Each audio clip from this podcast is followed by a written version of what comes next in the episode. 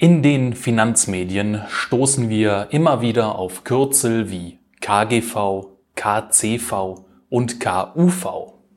Was bedeuten sie und inwiefern können sie uns helfen bei der Geldanlage an der Börse? Ich werde es Ihnen heute erläutern, liebe Zuhörer. Nach dem Piep geht es los. Viel Spaß. Ganz gleich, wie die Aktienmärkte heute stehen.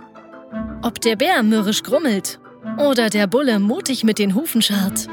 Wir machen Sie fit für Ihren langfristigen Erfolg an der Börse.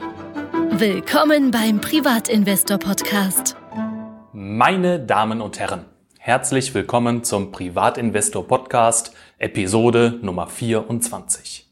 Mein Name ist Henning Lindhoff und heute möchte ich Ihnen meine Gedanken zu drei wesentlichen Kennzahlen der Aktienbewertung nahebringen. Falls Interesse besteht, finden Sie unseren Disclaimer am Ende dieser Episode. Fangen wir mit dem Kurs-Gewinn-Verhältnis, kurz KGV an. Diese Kennzahl liefert uns Investoren einen ersten Anhaltspunkt darüber, ob die Aktie eines Unternehmens über- oder unterbewertet ist. Beispielsweise liege der Kurs einer Aktie des Unternehmens A bei 50 Euro, sein Gewinn pro Aktie bei 2,50 Euro. Daraus errechnet sich ein KGV von 20. Dies wiederum bedeutet, dass sich der Kaufpreis der Aktie bei konstantem jährlichen Gewinn nach 20 Jahren durch die Gewinne amortisiert hätte. Liegt das KGV vergleichbarer Unternehmen bei 15, könnte dies darauf hindeuten, dass die Aktie des Unternehmens A überbewertet ist. Je höher das KGV, desto teurer ist die Aktie. Das KGV ist heute noch sehr gebräuchlich, sagt für sich allein aber noch zu wenig über den Preis aus. Dies liegt an der bilanztechnischen Flexibilität des Begriffes Gewinn. Hier können geschickte Buchhalter sehr viel drehen, so dass wir Anleger uns nicht ausschließlich auf das KGV verlassen sollten. Weiter geht es also mit dem Kurs-Umsatz-Verhältnis, kurz KUV.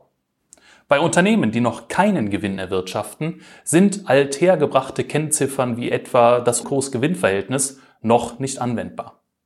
Um solche Unternehmen trotzdem einer Bewertung unterziehen zu können, nutzen wir das Kurs-Umsatz-Verhältnis. Diese Kennzahl wurde hauptsächlich dazu entwickelt, um Startups bewerten zu können. Hier wird zunächst nicht primär die Erzielung eines Gewinns angestrebt, eher der Ausbau der Kundenbasis und der Gewinn von Marktanteilen steht im Vordergrund. Entscheidend sind beim Kursumsatzverhältnis nicht die kurzfristig zu erzielenden Gewinne, sondern schnelles Umsatzwachstum. Eben in der Annahme, dass aus den steigenden Umsätzen zu einem späteren Zeitpunkt weitaus höhere Gewinne generiert werden können. Zur Berechnung des Kursumsatzverhältnisses wird die aktuelle Marktkapitalisierung eines Unternehmens durch seinen aktuellen Umsatz dividiert. Bei einem niedrigen Kursumsatzverhältnis gilt die Aktie als günstig, bei einem hohen Kursumsatzverhältnis gilt sie als teuer.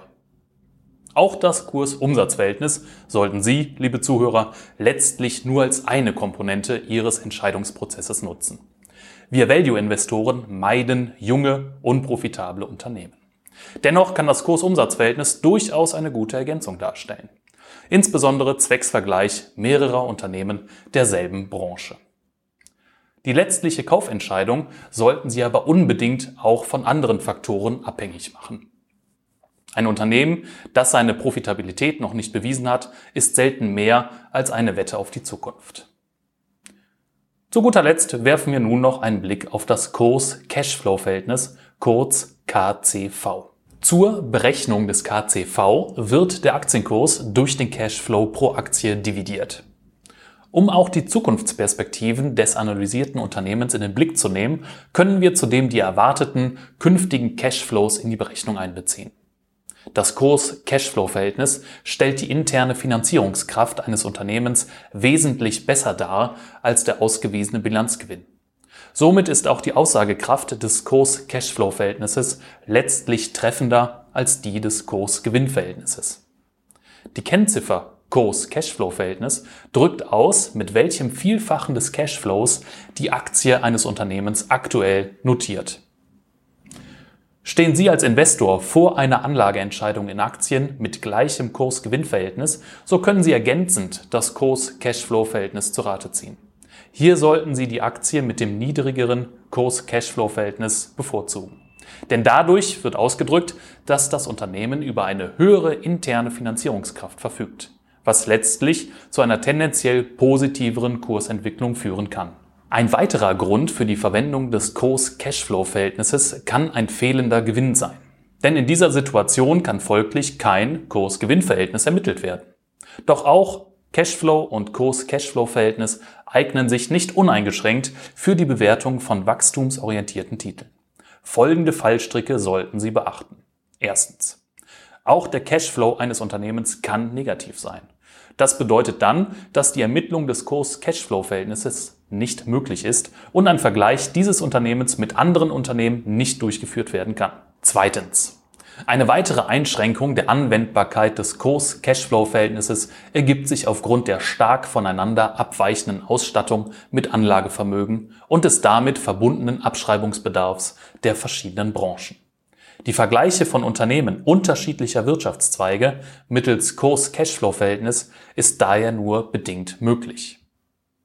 Für die Kennziffer Kurs-Cashflow-Verhältnis gelten letztlich ähnliche Kritikpunkte wie für das Kurs-Gewinn-Verhältnis, kurz KGV.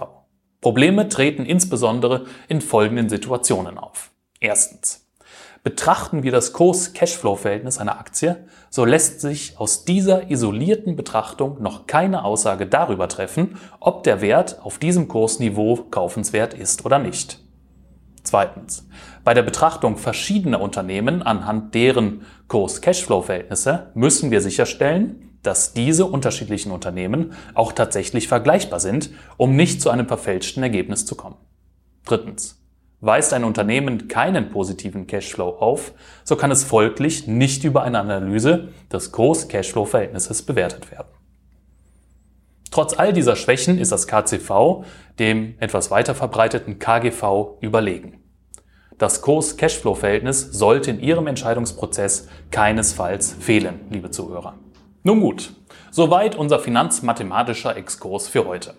Wenn Sie noch tiefer einsteigen möchten in den Prozess der Unternehmens- und Aktienanalyse, empfehle ich Ihnen unsere Privatinvestor-Jahresausgabe 2020-21 mit insgesamt 228 Seiten voller Analysen und Anlagestrategien. Wenn Sie ein Abonnement unseres Börsenbriefes der Privatinvestor abschließen, erhalten Sie die gedruckte Ausgabe als kostenfreie Prämie. In den Show Notes dieser Podcast-Episode finden Sie den Link zum Bestellformular. Und wenn Sie einmal ganz unverbindlich unseren Börsenbrief testen möchten, können Sie gerne ein kostenfreies Testabo abschließen. Auch dazu finden Sie den Link in den Show Notes. Und abseits des Abo-Modells können Sie auf börsenkiosk.de auch Einzelexemplare von der Privatinvestor erwerben. Mit diesem kurzen Werbeblock verabschiede ich mich und wünsche Ihnen noch eine gute Börsenwoche. Und nun unser Disclaimer. Alles, was Sie in diesem Podcast jemals hören werden, sind natürlich stets unsere eigenen höchst subjektiven Einschätzungen. Genau deshalb übernehmen wir keinerlei Haftung für Ihre Transaktionen an der Börse. Denken Sie immer daran, Geldanlage ist Chefsache, nämlich Ihre eigene.